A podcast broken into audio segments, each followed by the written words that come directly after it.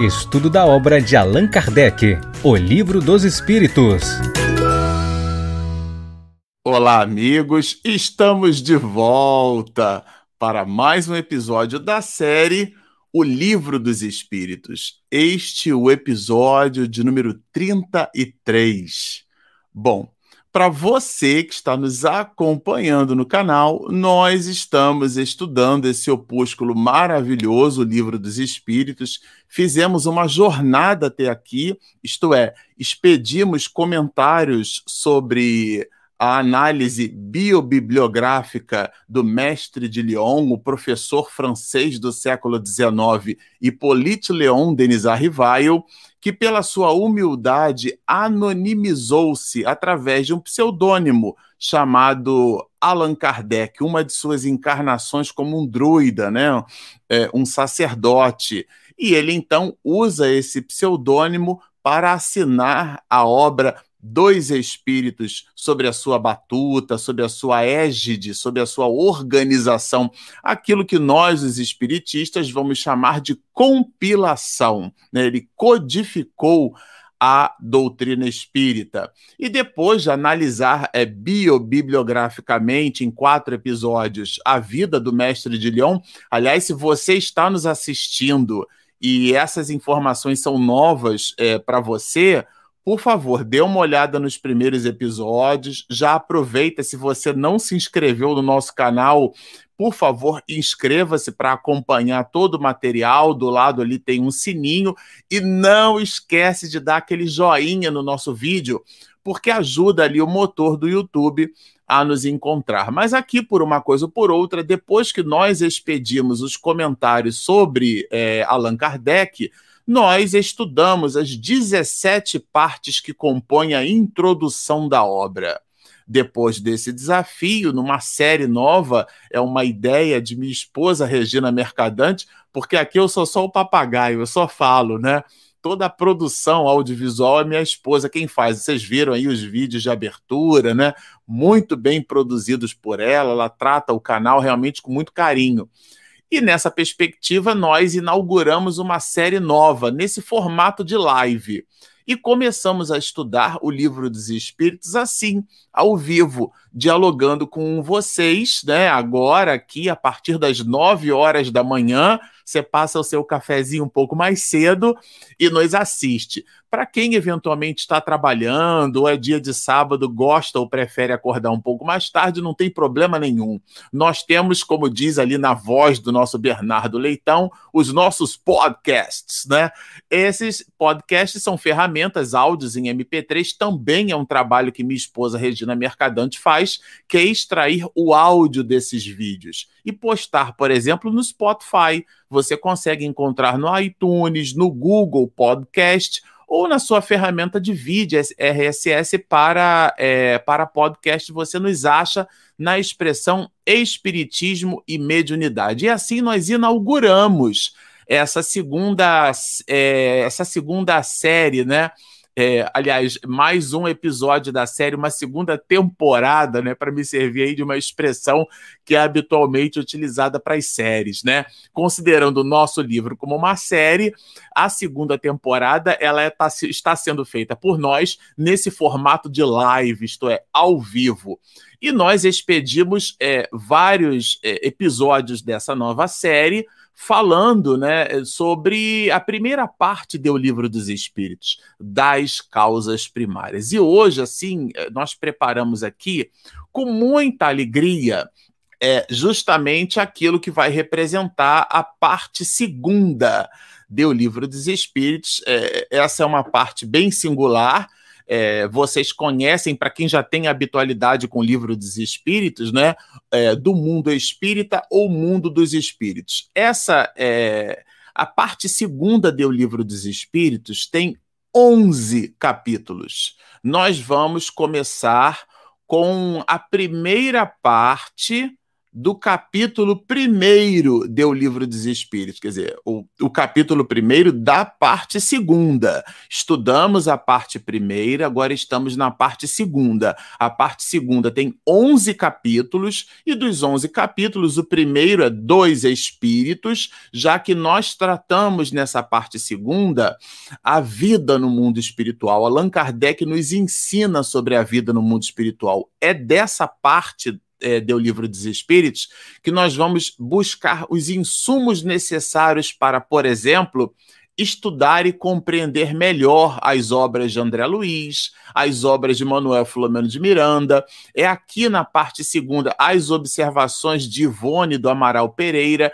e toda a produção mediúnica de Divaldo Franco, de Raul Teixeira, da própria Ivone, de Chico Xavier, os espíritos nos falando, nos cantando a imortalidade da alma e as glórias de Deus na expressão de Divaldo Franco. É aqui nessa parte do livro dos Espíritos. Por isso que, às vezes, ler um romance espírita sem visitar essas relações conceituais pode estabelecer o depreendimento, ou seja, a gente vai perceber, vai compreender o livro é, não exatamente conforme o autor quis dizer, e nem muito menos de acordo com a análise doutrinária expedida pelos espíritos de escola sob a batuta de Allan Kardec. Por isso que é fundamental o estudo da obra, e é o que a gente busca aqui, sem nenhuma pretensão, nós somos entusiastas é, da doutrina espírita, estudamos certamente, e a gente entrega as nossas parcas possibilidades dividido com vocês.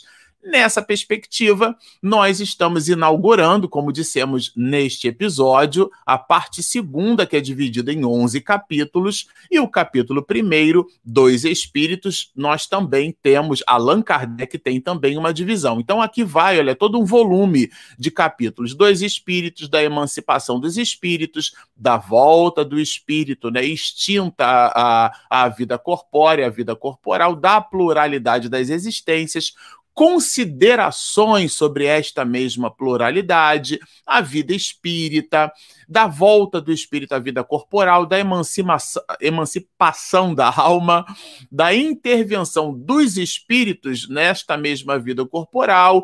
Ele vai trabalhar, é, fala também dos três reinos, que a gente viu isso na parte primeira, e agora aqui inaugurando exatamente o capítulo primeiro dos 11 capítulos, eu gosto de repetir para fixar. Dos 11 capítulos da parte segunda, nós temos também neste capítulo as suas divisões. Allan Kardec foi um professor do século XIX.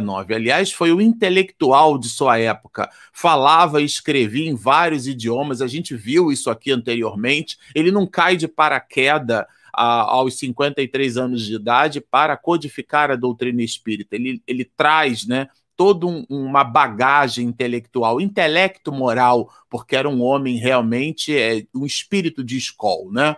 Aqui na live de hoje nós falaremos sobre a origem e natureza dos espíritos, mas nós temos vários outros assuntos que trataremos no capítulo primeiro. O mundo é, normal primitivo. Essa ideia do primitivo não é o grotesco. Às vezes a gente usa muito essa expressão. Em antropologia a gente entende que primitivo é o que vem primeiro. Não necessariamente é porque é grotesco, é porque é terrível, é porque é muito ruim. Ah, fulano é muito primitivo. A gente usa essas expressões. A mesma coisa que cultura, né? A gente usa a palavra cultura significando conhecimento. Nossa, fulano tem muita cultura. E de verdade, a análise antropológica da palavra cultura significa relações de hábitos e costumes, tá certo? Não tem nada a ver com conhecimento. Então, nessa perspectiva, o mundo normal primitivo é o, é o mundo primeiro, é da onde viemos, ou seja, do mundo espiritual da erraticidade. Aqui ele vai tratar da ubiquidade dos espíritos, né? Essa, é, esse binômio, essa relação dualística, a gente vai estudar isso bastante aqui. As diferentes ordens de espíritos, isso é fundamental para quem trabalha com mediunidade, para quem dialoga com os espíritos. Allan Kardec faz uma espécie de análise de taxonomia, essa é uma expressão que a biologia utiliza, né? Herdando um pouco o conhecimento e a produção é, analítica de Aristóteles, porque a biologia faz uma análise dos reinos, dos seres, das espécies, e essa análise que em biologia é chamada de taxonomia, que herda de Aristóteles esta mesma visualização, aqui Allan Kardec faz um movimento muito parecido, quando estabelece, eh, diferencia-nos ou classifica-nos, né? Coloca Allan Kardec características que compõem dez classes em três grandes ordens. Então a gente vai estudar isso aqui nas diferentes ordens de espíritos, quando ele trabalha as classes. Isso é bem interessante, né?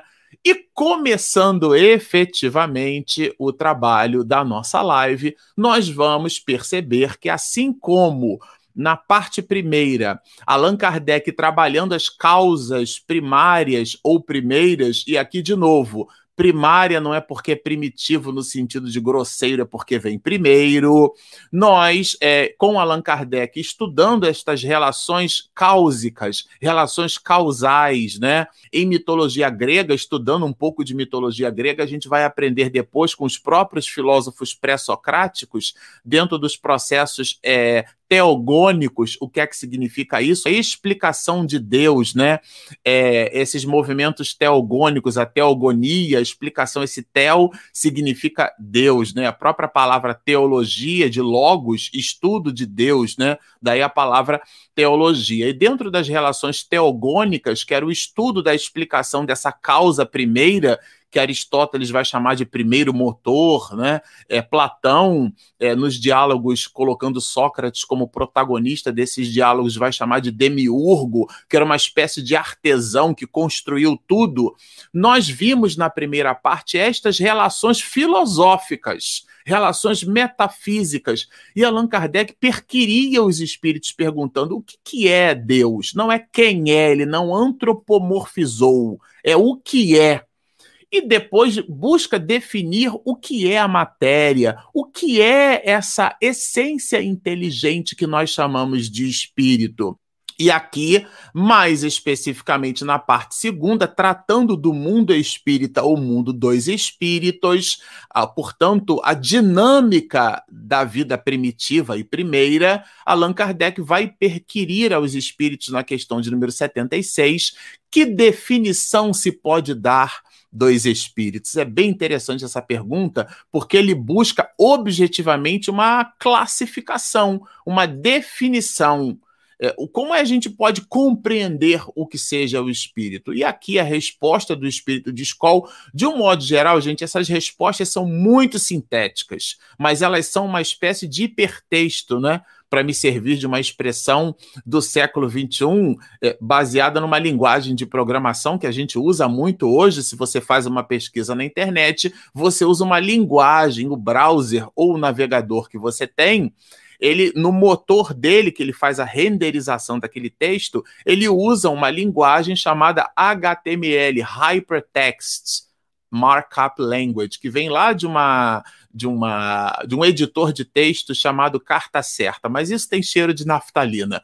O importante aqui é observar que dentro desse conceito de, de, de hipertexto, né, que o HTML tem, a gente no século XIX, que não existia internet lá, tá certo? A gente já começa a perceber esse hipertexto, porque são é, respostas curtas com muito significado. O hipertexto é o texto sobre o texto. Quando você lê um texto, por exemplo, no Wikipedia, né, que você vê ele está sublinhado, você clica, tem uma outra definição em cima do texto que você já está lendo. Quer dizer, é o hipertexto, é um texto contendo outros textos. Aqui é uma definição contendo outras definições. Então, qual é a definição que podemos dar dois espíritos. E os mesmos espíritos vão nos dizer que nós podemos dizer que os espíritos são os seres inteligentes da criação. Nós vimos isso já numa certa perspectiva.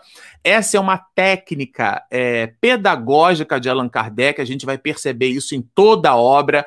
Ele repete perguntas num formato um pouquinho diferente, incitando os espíritos a consolidar melhor algumas respostas, né? A gente vê, por exemplo, questões que a gente vai perceber, como questão A, questão B, ou seja, remetem ao mesmo conteúdo, remetem ao mesmo eixo temático. E aqui ele volta à baila, porque na parte primeira ele trabalhou a ideia do princípio inteligente do universo e incita os espíritos a responderem que tudo que existe de inteligente, a manifestação inteligente no cosmos, ela vem é, na verdade, desse princípio inteligente que a gente pode considerar, por definição, questão de número 76, como sendo o espírito. Então, como dissemos, a própria filosofia pré-socrática vai trabalhar a ideia do cosmos, não a caos, a cosmos. Essa, essa, esse entendimento do cosmos é o entendimento causal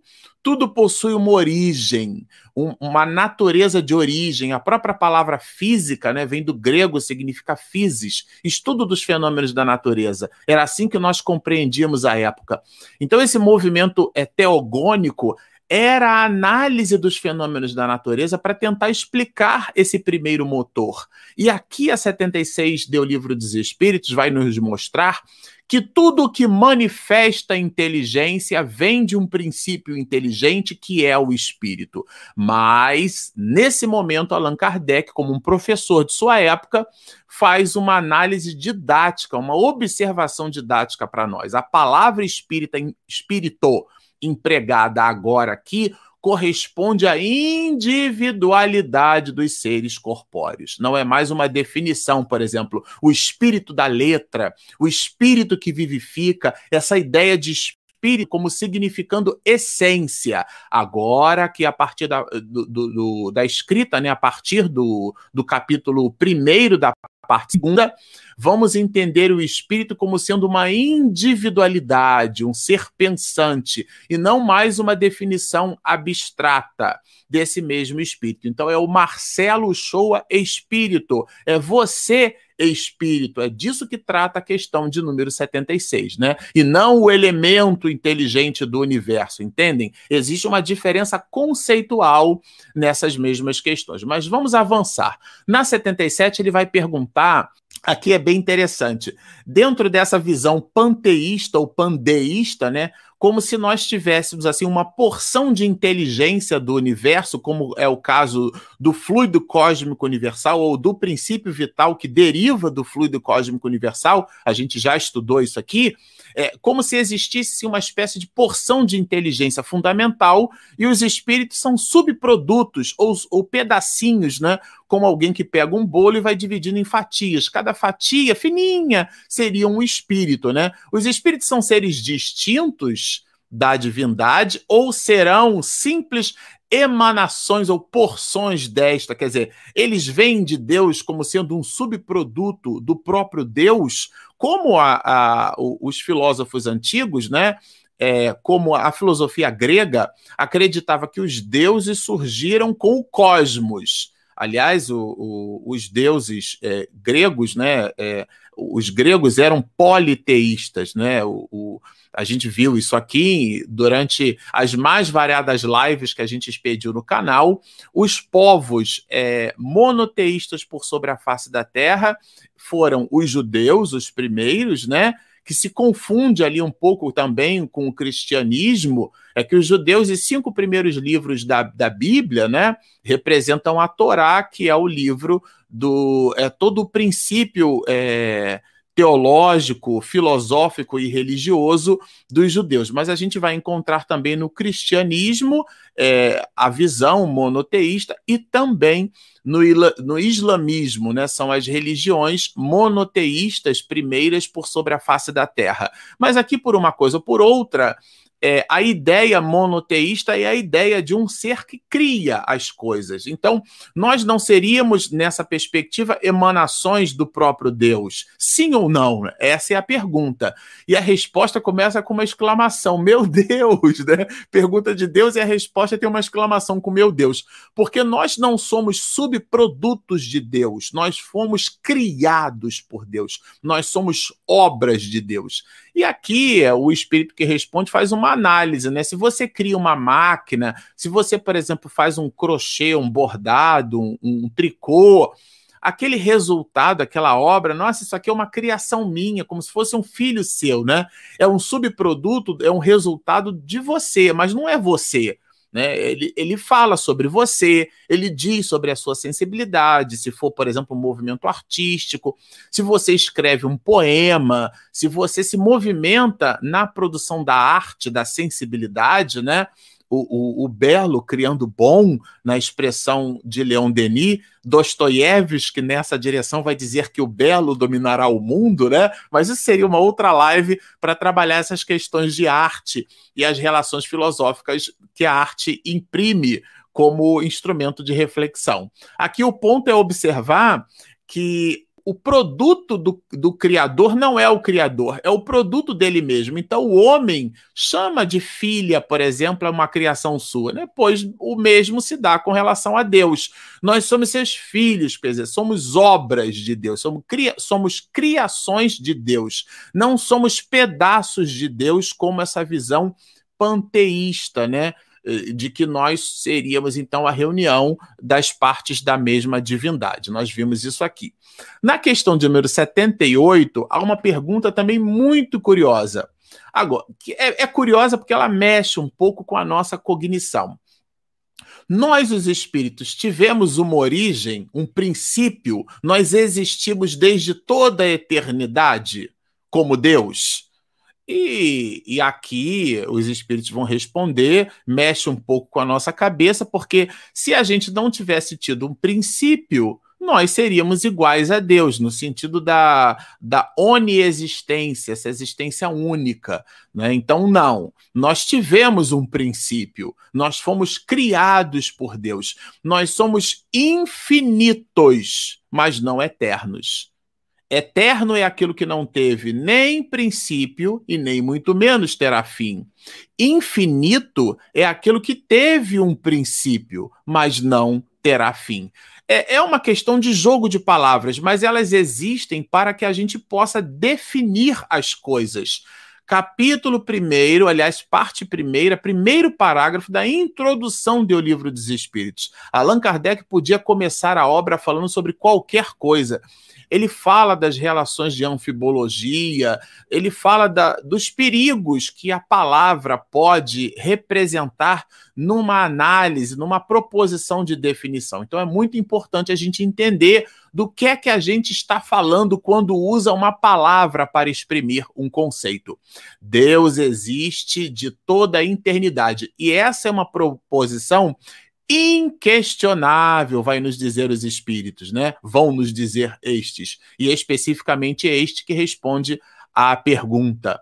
Isso é um axioma é aquilo que a gente poderia, numa outra análise, chamar de dogma, uma verdade incontestável. Não porque seja algo que liturgicamente o Espiritismo impõe, mas por relações cognitivas, como vai nos lembrar René Descartes quando evoca a necessidade da reflexão racional, por racionalidade, né, um, um, um filósofo cético, muito ceticista, David Hume, né, é, é, o ceticismo é um princípio filosófico que, em princípio, não acredita em nada, né? Em princípio, você está me dizendo, eu vou duvidar. Né? É, uma, é, é até irritante ler esses filósofos, né? Porque eles duvidam até daquilo que estão duvidando, né? Mas seria uma outra questão falar sobre esse assunto. O ponto alto aqui que, mesmo entre esses, alguns, né, desses filósofos, a gente vai encontrar, eu citei David Hume aqui, René Descartes também nessa direção, não. A ideia de Deus é inquestionável, é incontestável, como vai nos dizer aqui o espírito de Skoll, que responde essa pergunta. Olha que beleza, né? Então, quanto, porém, ao modo por que nos criou, o modo, modus operandi, né? a maneira por sobre a qual, né? É, e em que momento Deus o fez, isso, olha aqui, gente, nada sabemos. É, a gente sempre gosta de lembrar nas nossas lives que a ignorância tem certeza de tudo. A pessoa que não sabe, tudo ela responde, mas aquele que busca a sabedoria, né, daí a palavra filósofo, filos e sofos, né? Aliás, a palavra filho vem daí, essas relações amorosas, e sofos de, de sofia, de sabedoria. A palavra sabedoria, ou a palavra filosofia, é aquele que ama a sabedoria, não é o sábio, é o que busca a sabedoria.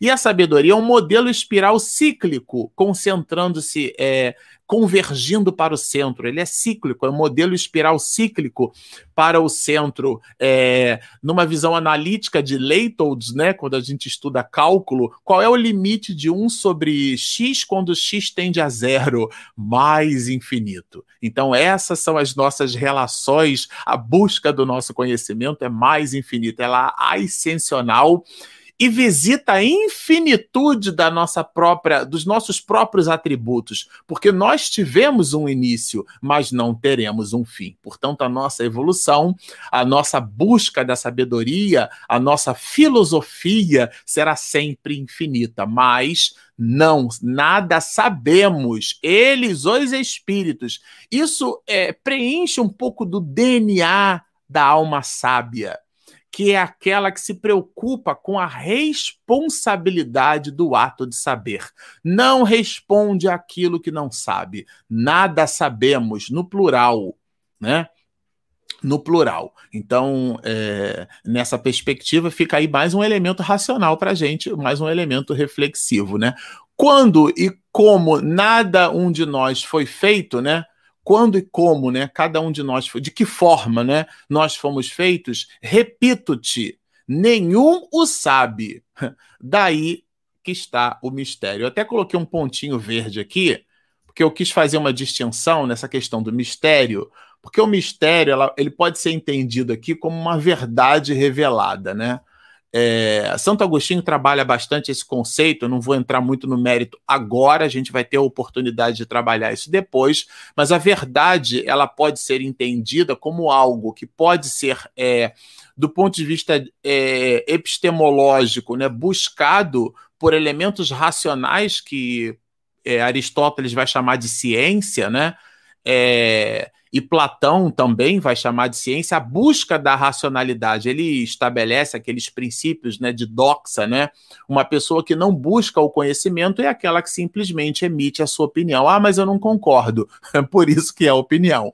Porque o conhecimento né, que, que usa como ingrediente a racionalidade na busca da verdade é, ele é realmente o fundamental nesse processo. Fazer ciência nessa perspectiva é justamente é, transformar opinião em conhecimento, sair da doxa e ir para a episteme. É nesse sentido que aparece a palavra mistério aqui, né? O, o mistério aqui deve ser entendido como sendo uma verdade que ainda se apresenta inacessível para a nossa razão.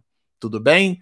Vocês vejam que são elementos reflexivos muito consistentes que o livro dos Espíritos trabalha nessas mesmas questões. Bom, falando de elementos, Allan Kardec ele volta à baila, repito, é um professor de sua época e trabalha essa dualidade, essa relação dual, né?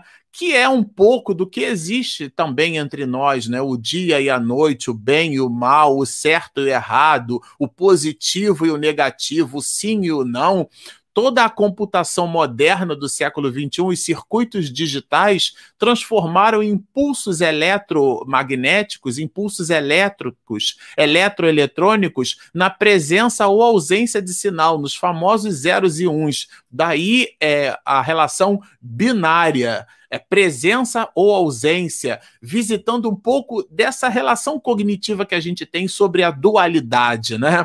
Essa coisa sempre da dualidade. E aqui ele volta na questão de número 79, resgatando nessa reflexão que a gente possui é, nessa visão dualística, os dois elementos gerais do universo: o elemento inteligente e o elemento material. Ele, ele faz uma pergunta, Allan Kardec, nessa direção. Então, há dois elementos gerais do universo gerais. Tudo deriva dali, né? Já que eu falei de cálculo, né? Vamos falar de derivada. Tudo deriva dali. O elemento inteligente do universo, então a gente entende como sendo o espírito.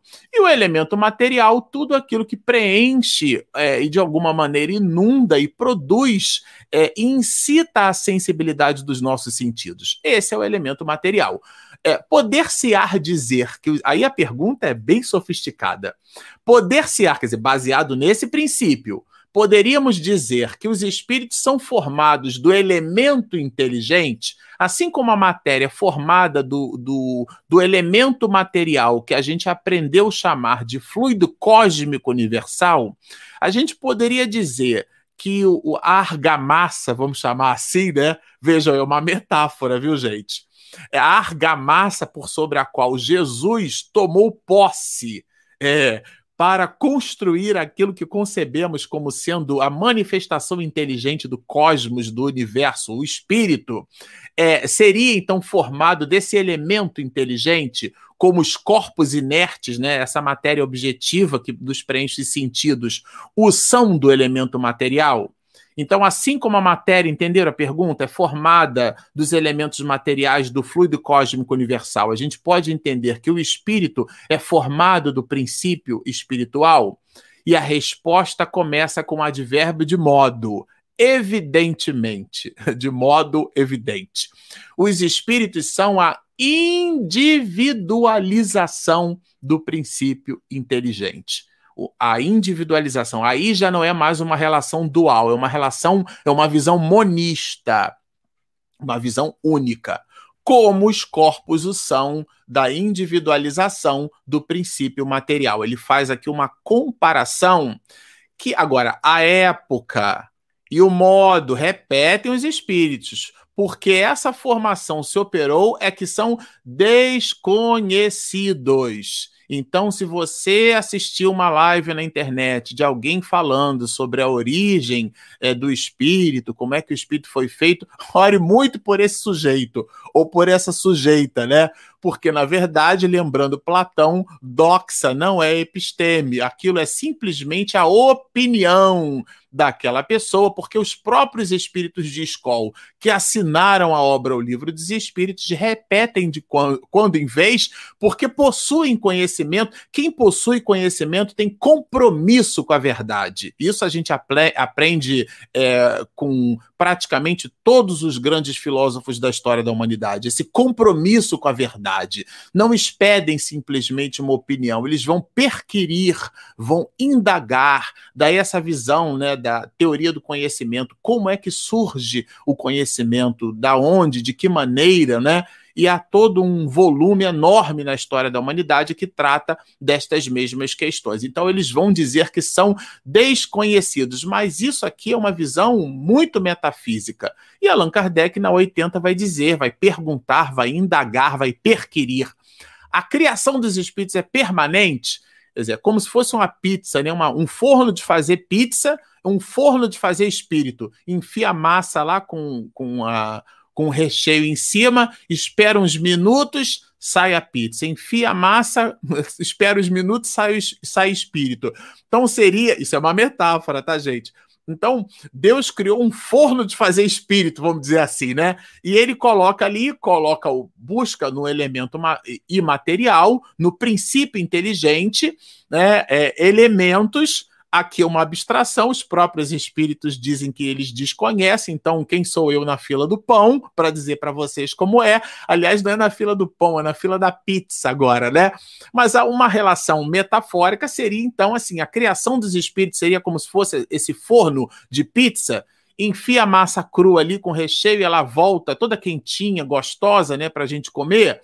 Então, a criação dos espíritos é permanente ou só se deu na origem dos tempos? A visão que Jorge Lemaitre, por exemplo, trabalha, né? A visão da expansão do universo. Aliás, existe uma confusão nesse sentido.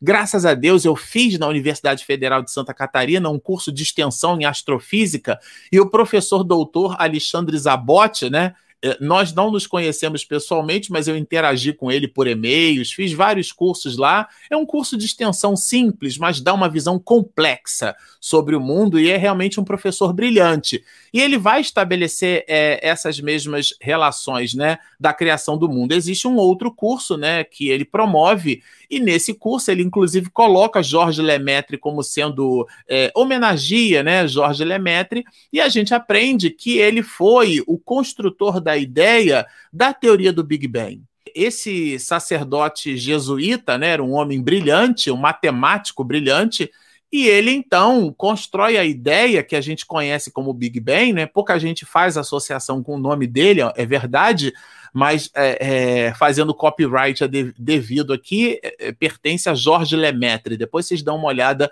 na internet. E ele constrói na teoria do Big Bang uma visão da expansão do universo. Não é uma visão criacionista do universo. E aí abriu meus olhos esse professor doutor lá da Universidade Federal de Santa Catarina, é, professor Alexandre Zabotti, quando reforça essa ideia conosco, né? Então a criação dos espíritos, ela foi, ela surgiu num dado momento como a expansão do universo. Então um monte de espírito foi criado, assim como foi, foram criadas as galáxias, né? E a criação dos espíritos ela é permanente, isto é, constante. Limite de 1 sobre x quando x tende a zero. A resposta é mais infinito. Quer dizer, Deus jamais deixou de criar. Isso é bem interessante, né? Se você é, se você pegar a sua calculadora agora, nesse exato momento, dividir 1 sobre zero, você vai achar um erro.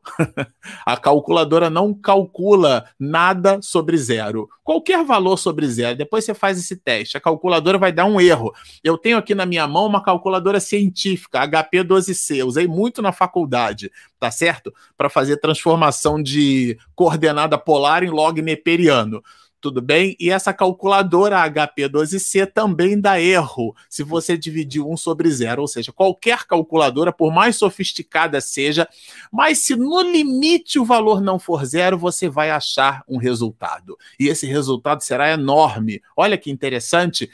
Essa é uma visão é, primordial para o conceito de limite dentro da geometria é, analítica, né? mas ela, é, essa é uma abstração muito importante. Então, Deus cria constantemente, infinitamente. Deus jamais deixou de criar. Isso é um axioma, é um princípio é, axiológico.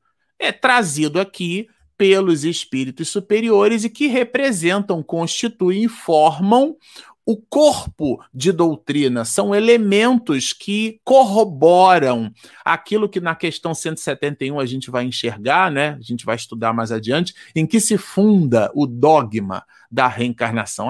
O dogma é uma verdade incontestável pela, pela valoração axiológica, pelo seu princípio é, é, coerente dentro dos aspectos racionais que fazem parte dos elementos é, científicos. Por isso que o Espiritismo é ciência, né? Lá no, no final do prefácio da obra, está nos dois últimos parágrafos né, do, do prelúdio né, da obra, o que é o Espiritismo, a gente vai encontrar a definição de que o Espiritismo é uma ciência que estuda a natureza, origem e destino dos espíritos, bem como de suas relações com o mundo corporal. Então, o espiritismo é a ciência do espírito. Não é porque tem matemática, física, biologia, não é nada disso. Então, nessa perspectiva, Deus jamais deixou de criar. É uma resposta que, que concentra elementos que compõem o corpo de doutrina, que a gente pode, nessa perspectiva, chamar de dogma, porque são proposições axiológicas que visitam a lógica dos aspectos de racionalidade da nossa condição cognitiva. Mas vamos avançar. Na 81, Allan Kardec vai perguntar: os espíritos se formam espontaneamente? É, ou procedem uns dos outros, lembrando um pouco né, daquela teoria da geração espontânea de Darwin. Né? Então Deus criou lá um mecanismo que é tal, ele foi mofando e o mofo daquilo foi se transformando em espírito. Seria isso, né? Claro, trata-se aqui de uma analogia, tá, gente? Bom, Deus os cria como todas as outras criaturas pela sua vontade, é como está no livro de Gênesis, né? Fiat lux, fez-se a luz e a luz se fez pela vontade do Supremo Criador. E aqui eles repetem, mas repito ainda uma vez, a origem deles, isto é, dos espíritos, é um mistério. E a gente já entendeu o valor litúrgico dessa palavra mistério. É aquilo que ainda está inalcançável pela nossa condição racional. Agora, na 82, Allan Kardec resgata um conceito que nós usamos muito no meio espírita. Então, a gente pode dizer que os espíritos são imateriais, já que tudo aquilo que vem do fluido cósmico universal é matéria, tudo aquilo que vem do princípio inteligente do universo é espírito, a gente pode dizer que o espírito é imaterial? E os espíritos vão nos dar uma resposta para lá de metafísica. Uh, lendo aqui a resposta, é, é, é, é ler Aristóteles, né? É, como se pode definir uma coisa quando faltam termos de comparação? Né? Platão, no diálogo, no diálogo que ele tem com Teeteto, ele vai dizer: né, se alguém usa letras para compor palavras e, e produzir sentenças e frases, faltam letras, a pessoa pode dizer que domina a linguagem? Quer dizer, se nos falta alguma coisa, como é que a gente pode ter uma relação de completude dessas mesmas definições? Então, compara que o espírito faz uma comparação forte, né? Como é que poderíamos explicar ou produzir valorações é, de significado sobre a luz para um cego de nascença, né? Como é que ele vai definir a luz? Então, o imaterial não é bem o termo, porque ele é alguma coisa, né? Ele é uma criação. Então, o, os espíritos, né? A gente rachorou aqui, sendo uma criação, o espírito há de ser alguma coisa. Porque se eu digo que ele é imaterial, então ele não é nada. Né? O que, que é que não é material, né? Então, é, é a matéria quintessenciada, que é bem interessante porque a quinta essência é tudo aquilo que a gente desconhece, né? Já que eu citei aqui a, as relações teogônicas do, dos pré-socráticos, né? A gente vai perceber isso, por exemplo, em Anaxágoras, em Tales de Mileto, e alguns outros filósofos é, pré-socráticos, né? Como, por exemplo, Protágoras, Heráclito de Éfeso, isso só para citar alguns, né?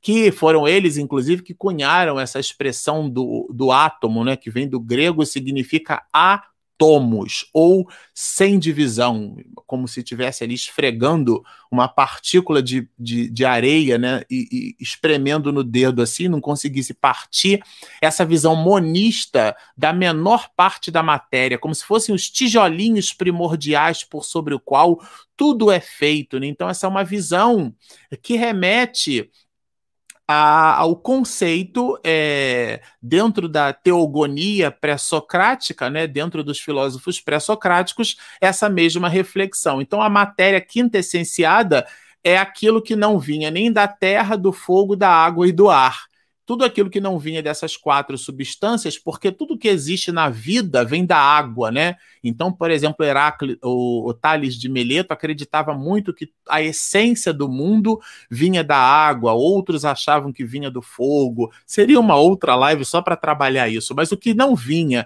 da terra, do fogo, da água e do ar era o quinto elemento. Então, dizer que o, o espírito essa matéria quintessenciada é estabelecer justamente a nossa ignorância no estabelecimento de um próprio conceito. Então, quando eu digo que é a matéria quintessenciada, eu acabo usando uma expressão para explicar uma coisa que eu não conheço em cima de uma outra que eu não faço a menor ideia. Eu me lembro muito de um professor doutor né, físico, é, Otaciro Rangel, espírita, no Congresso Espírita, né, da, lá da Federação Espírita do Estado de Goiás, estabelecendo exatamente essa relação, exatamente com essa palavra quintessenciada. Mas sem analogia para vós outros. Quer dizer, mesmo buscando uma palavra para explicar uma coisa que a gente não conhece pela definição da própria palavra, ainda assim não tem analogia para nós, porque ela é tão etérea que escapa inteiramente ao alcance dos vossos sentidos. Aquilo que a gente não percebe com os sentidos não significa que eles não existam. Está aí os micróbios, os vírus, né? O, as criaturas que fazem parte dos cinco reinos da natureza, que nós não as observamos porque são microscópicas, né? Essa palavra vem do grego, significa micra, que é a milésima parte do milímetro, daí o nome microscópio. Eu sou capaz de enxergar porções da milésima parte do milímetro. Então, eu nessa perspectiva, eu os observo e percebo que uma gota d'água tem uma confusão enorme ali de seres vivos. Então, existe um mundo fora dos nossos sentidos e nem por isso eles deixam de existir. Agora, como essa definição é muito metafísica, é, é muito assim abstrata, Allan Kardec resolveu, no comentário dele, que é brilhante, descer um pouco o nosso raciocínio, botar ali no chão de fábrica e fazer a gente depreender melhor essas relações. Então ele vai dizer no comentário dele, Allan Kardec: Dissemos que os espíritos são imateriais, porque pela sua essência diferem de tudo que conhecemos sob o nome de matéria. Então é uma questão de definição. Dissemos que são materiais porque o que conhecemos como sendo matéria não se aplicam aos espíritos. Nós citamos aqui em outras lives, a astrofísica, por exemplo, chama de buraco negro aquilo que absorve a própria luz. Chama de matéria escura uma interação gravitacional entre galáxias que não se sabe bem direito o que, que é aquilo. Então a gente dá nome para as coisas para definir é, investigações científicas que visitam gaps da nossa própria abstração. Então, quando a gente diz que o espírito é imaterial, a gente acaba estabelecendo uma relação dual do que é material e imaterial, que talvez não seja bem o caso na resposta dos espíritos. Mas Allan Kardec, como isso é muito metafísico, ele vai nos dizer que dissemos que são imateriais porque o que a gente conhece por matéria não se aplicam aos espíritos, né? E, e traz de novo a relação da cegueira. O, cego não consegue definir o que seja a luz, né? Ele vai vai se julgar capaz né, de todas as percepções, por exemplo, pelo ouvido, pelo olfato, pelo paladar, pelo tato, mas esses outros sentidos não serão capazes de definir o que é a luz, porque falta, um, falta ali, né, a esse cego, no exemplo, um elemento adicional de percepção. Ele pode perceber a luz pelo calor, mas o calor que, que é um efeito físico do feixe luminoso não traduz todas as propriedades da matéria. Então é como o cego que tenta explicar a luz, nós tentamos explicar esta relação metafísica e material que é o espírito. Não compreende as leis que só lhe poderiam ser dadas pelo sentido que lhe falta. A Regina já está me dizendo aqui que meu tempo acabou. Pelo tempo que lhe falta, mas nós estamos terminando porque a gente vai falar da finalidade, né? Os espíritos têm fim. Aí esse, é, é, quer dizer, a, ele acaba. A finalidade é começar e depois terminar, porque o ciclo biológico é tudo aquilo que nasce, cresce, reproduz e morre, né? E a, e a resposta é, é bem interessante aqui, né? Quando a gente vai perceber, é, é difícil, né? Allan Kardec vai dizer, é, de se conceber uma coisa que começa, mas não acaba porque tudo, tudo se modifica, né? É, na natureza nada se cresce, nada se perde, nada se cria, tudo se transforma. Então, esse processo de transformação, né, dentro de uma relação cíclica, né? Então, e aqui os espíritos vão dizer que existem muitas coisas, assim como a essência do espírito, que nós não compreendemos. Dissemos que a existência dos espíritos não tem fim.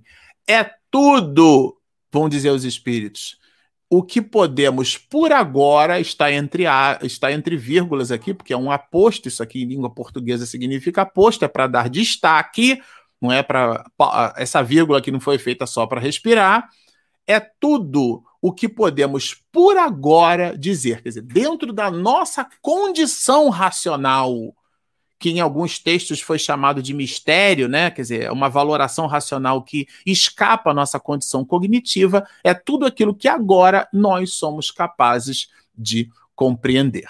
Bom, gente, é, nós, é, com estas reflexões, nós terminamos aqui a, a exposição do conteúdo e a gente deixa agora, a Regina está aqui no background, aqui me comandando, é, para as perguntas e respostas, tá bom, Regina? O Livro dos Espíritos. Momento de interação, perguntas e respostas. Isso aí tá chique demais, hein? Tá muito chique, hein? Oi, Daniel. Daniel Rosa de Assis. Marcelo, na criação, é, permanência no mundo espiritual, na reencarnação, o espírito é semimaterial no grau de sua depuração e luminosidade até ter sua condição de inteligência e moral é, plenas? Daniel, se eu entendi direito a sua pergunta, é, eu vou me servir de uma de um raciocínio de Platão quando ele fala sobre a razão. Ele diz que a razão é, ela, ela se apresenta para nós em camadas. Então nós temos e aí essas camadas são também uma espécie de analogia, né? Como se fosse camadas de, da cebola, que você corta a cebola, você percebe que ela vai tendo camadas assim que, que, que tendem para o centro, né? que seria assim a essência nessa, né, nesse exemplo. Então nós vamos é, criando sutilezas nas, nas, nossas percepções. Então é, isso se dá nos mais variados gostos e pendores, né? Todos nós. Então a capacidade da gente apreciar coisas sutis. É, eu me lembro quando eu era adolescente, eu estudei violão clássico, né? e fiz um curso de ouvinte de música clássica. E eu não entendia direito o que é que aquilo significava. E o curso era assim: feche os olhos e tenta escutar só um oboé. Aí o primeiro desafio é entender o que, que é um oboé, né? Entender o que, é esse instrumento, é separar a viola do violão, do violino, o que, é um instrumento de corda, um instrumento de tecla, né, um instrumento de sopro, e cada instrumento tem a sua, a sua vibração peculiar né? Tem, tem o, o seu, aquilo que a gente chama de timbre, né? O, o, o coma, que são as variações da vibração. E por que, que eu estou falando isso, sabe, Daniel? Porque isso vai incitar que a gente desenvolva a sensibilidade auditiva. Então, aquele que não desenvolve continua escutando, mas não ouve porque o som tá ali, mas ele precisa ter uma percepção diferenciada. Foi uma vez, né, o, o Vila Lobos sendo entrevistado num espaço desses, é, na escola Vila Lobos, onde eu estudei, tinha uma sala de estudos, né, a sala Cecília Meirelles, né, em homenagem a essa mulher brilhante, é, e ali é uma confusão enorme de, de, jovens estudantes de música, cada um com seu instrumento afinando, tocando. E quando você entra na sala, é um. É, é um, é um mundo de, de expressão sonora, né? E num espaço parecido com aquele, Vila Lobos estava compondo. E, e o, o, entrevistador, o jornalista, perguntou: Mas como é que você consegue compor com esse barulho, né? Porque daí ele, ele entendeu como barulho. Olha a questão da sensibilidade. E aí Vila Lobos dá uma resposta sensacional. Ele diz assim: Ah, meu filho, o ouvido que eu uso para compor é outro. Olha, isso é a sensibilidade, Daniel. Isso são as gradações do espírito em busca essa condição que você coloca aqui na pergunta, que é a condição de inteligência e moral plenas. É a plenitude, a sofisticação das nossas possibilidades. Espero ter respondido. Mamãe, sempre aqui, né? Quando dissemos que o espírito é uma chama, uma centelha, é só uma analogia por falta de palavra para definir o espírito, já que chama e centelha é matéria e o espírito não o é, certo? É, a chama e a centelha é uma propriedade da matéria, não é bem a matéria, mas eu entendi a sua analogia, mãe, é, e é uma analogia mesmo, como a gente não, não tem, é o que a gente acabou de ver agora, né? Como os próprios espíritos de escola vão nos dizer que eles não têm elementos na nossa linguagem, na nossa cognição, para explicar o espírito, porque é imaterial, é fora daquilo que conhecemos como sendo matéria, então eles estabelecem analogias. Se você pegar um cego de nascença e tentar explicar o que é verde claro e verde escuro, mergulhar a mão dele na água fria, na água morna, é uma relação. Mas toda analogia sempre carrega um certo grau de empobrecimento do conceito. Nessa perspectiva, chama e centelha são analogias para explicar coisas que nós ainda não conhecemos. Dirana. Oi, Dirana, tudo bom? Vamos lá. É, bom dia, Uchoa. A questão 80 desconstrói a teoria da criação. Deus criou tudo em sete dias e no sétimo dia descansou, dando a entender a conclusão de sua obra. É isso? Ô, Dirana, eu prefiro acreditar, quando você coloca a palavra desconstrói, eu prefiro acreditar que o Velho Testamento possui relações mitológicas. Quando a gente estuda filosofia, é, e, e, nós somos atualmente estudantes de filosofia, uma das primeiras coisas que a universidade nos entregou academicamente no estudo da filosofia é a importância das relações mitológicas, a importância do mito.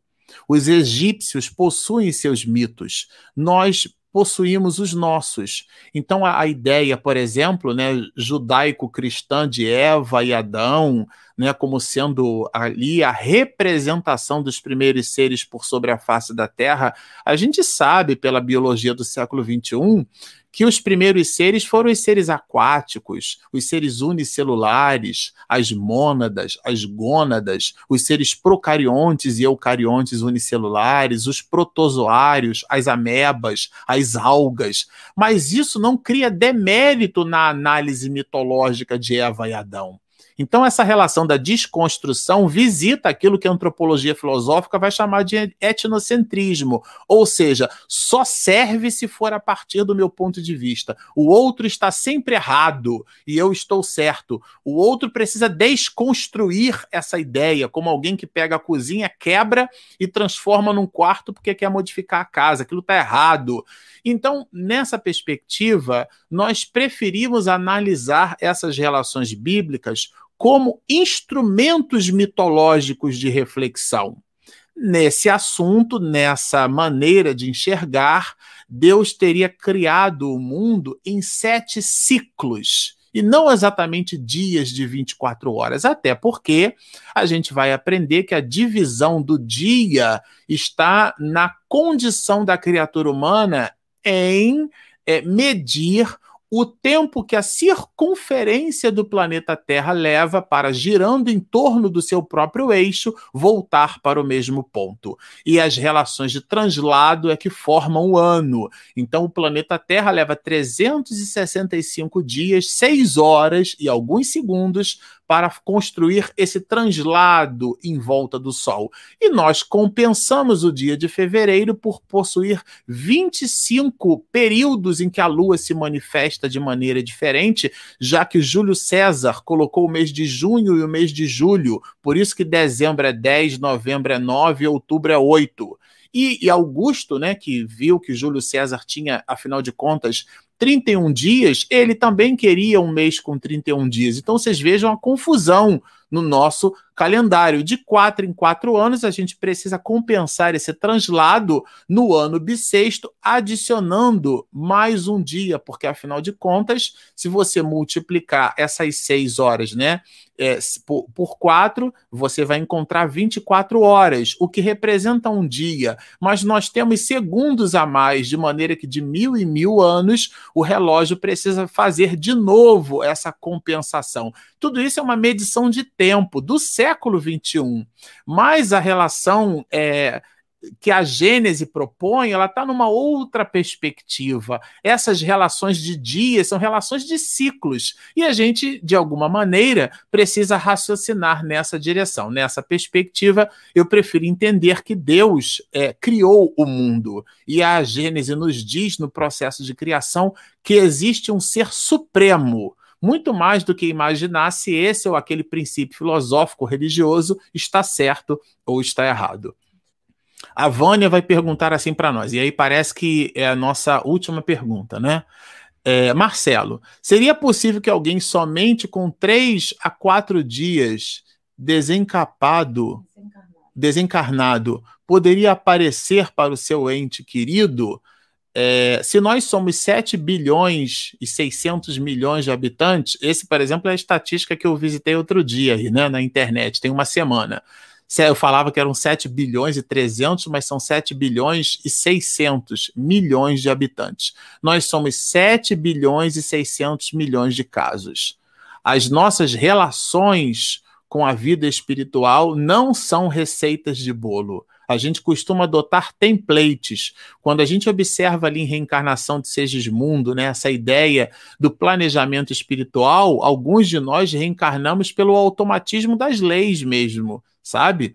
Então, nessa perspectiva, a gente é, é, pode fazer o exercício de entender que cada ser humano tem a sua característica. Então, é, existem espíritos que, quando desencarnam, eles, é, quase que no mesmo instante, eles recobram a sua senioridade. Aquilo que a questão 165 do Livro dos Espíritos, por exemplo, que a gente vai estudar isso aqui, vai chamar de estado de perturbação aquele período em que o espírito, meu Deus, o que está acontecendo comigo? Ah, eu desencarnei. Tem alguns que levam horas, outros que levam dias, outros que levam meses, e há casos na literatura espírita de espíritos que levam séculos para entender que desencarnaram. Então, quando você coloca três ou quatro dias, visita particularidades ou especificidades de cada qual.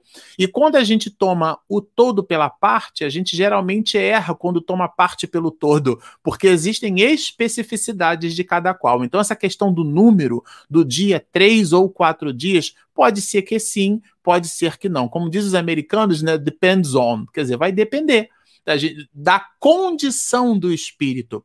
Às vezes ele tem uma vida espiritualizada, porque quando ele morre, ele desencarna de verdade, né? Manuel Filomeno de Miranda nos ensina isso. Morrer é diferente de desencarnar. O espírita, o espiritismo acredita na morte como um fenômeno biológico. O que ele não acredita é no morto. E às vezes o morto, ele morre, mas não desencarna. Continua apegado à vida material. Então, a nossa vida vai falar da nossa morte. Não é o acidente automobilístico, acidente aéreo, se morreu de Covid. Não é a morte que determina, é como a gente vive que determina a nossa morte. O bem ou o mal-estar, a agonia ou a bem-aventurança. Nessa perspectiva, isso pode se dar sim de três a quatro dias, ou pode levar meses, anos e até séculos.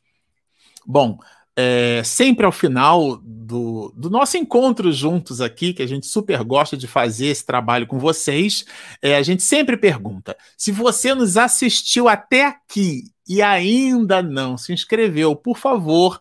É, ali embaixo no nosso canal Espiritismo e Mediunidade tem um inscreva-se do lado, tem o sininho e tem também aquele joinha. É muito importante clicar na like para que o motor do YouTube nos encontre para outras pessoas, as pessoas agnósticas ao conteúdo e ao conhecimento espírita, e cheguem aqui no nosso canal, não para assistir o Marcelo Show, porque eu sou só um papagaio, mas para ter a, o contato com o conteúdo espírita e poder servir-se da originalidade das obras do mestre de Lyon, Allan Kardec, razão por sobre a qual nós estamos completando mais um episódio. Bom, sempre ao final a gente gosta de dizer: inscrevam-se no nosso canal, sigam-nos e muita paz.